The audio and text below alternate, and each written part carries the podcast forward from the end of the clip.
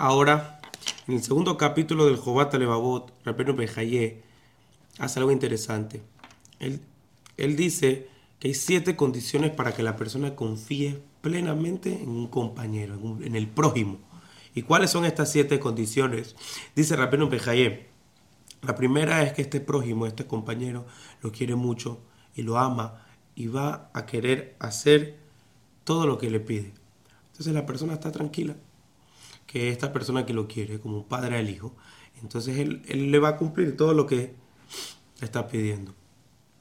Segundo, es que él supervisa e interviene para que todo lo que él necesite se lo haga y se lo cumpla.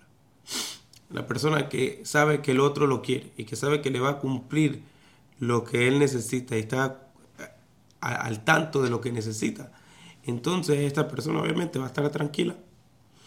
Tercera condición es que la persona sabe que su compañero es tan fuerte que tiene la capacidad física para poder cumplir con las necesidades que él tiene.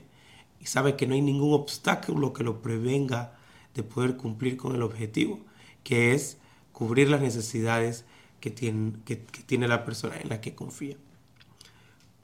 Cuarta condición es que la persona sabe que en la persona en la que él está confiando, aparte de que lo ama, aparte de que está pendiente de lo que necesita, aparte de que tiene la capacidad de poder cumplir con lo que necesita, sino que también él sabe que el que en el que, en el que él está confiando sabe perfectamente qué es el bien.